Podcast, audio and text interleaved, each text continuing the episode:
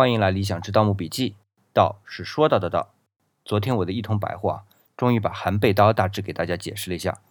我如果再顺着这个思路往下讲啊，接下来可能就会说马王堆汉墓的发现了，因为我甚至可以说到青锥，就是马王堆汉墓的墓主人啊，临死前最后一餐吃的是什么？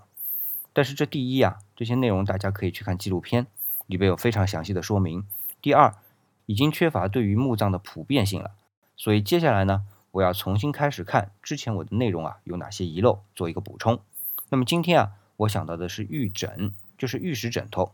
首先说明啊，这玉石枕头可不是专给死人用的。